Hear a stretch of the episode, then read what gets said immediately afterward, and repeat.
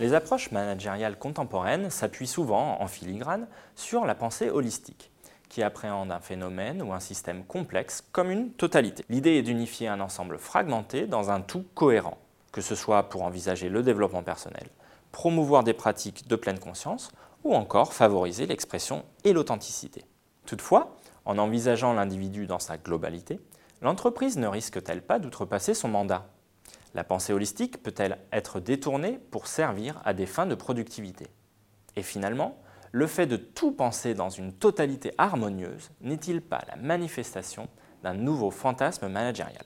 Dans cet article, nous questionnons le rôle des technologies digitales dans le réenchantement du monde du travail. Plus particulièrement, nous nous demandons comment le discours autour des technologies digitales est mobilisé pour produire une pensée organisationnelle holistique et comment cette pensée crée ou empêche l'émergence de possibilités critiques? Pour explorer ces questions, nous nous sommes rapprochés d'un écosystème de start-up ayant pour but de proposer des solutions innovantes pour améliorer le bien-être au travail.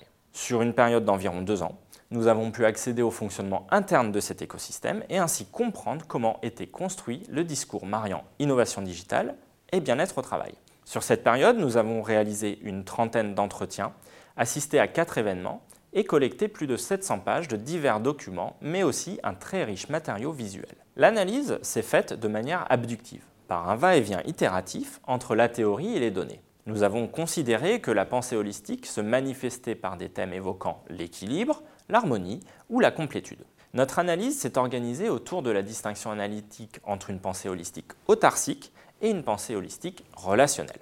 La vision holistique autarcique véhicule l'idée de passer d'une pluralité fragmentée à un tout intégré. On pensera ici aux oppositions entre le corps et l'esprit, soi et autrui, le personnel et le social. Elle opère en proposant le digital comme manière d'unifier l'individu avec l'univers qui l'entoure, par exemple par le biais de technologies immersives de réalité virtuelle. La vision holistique relationnelle, quant à elle, donne un rôle prépondérant à la communication et au collectif dans la construction d'un ensemble harmonieux.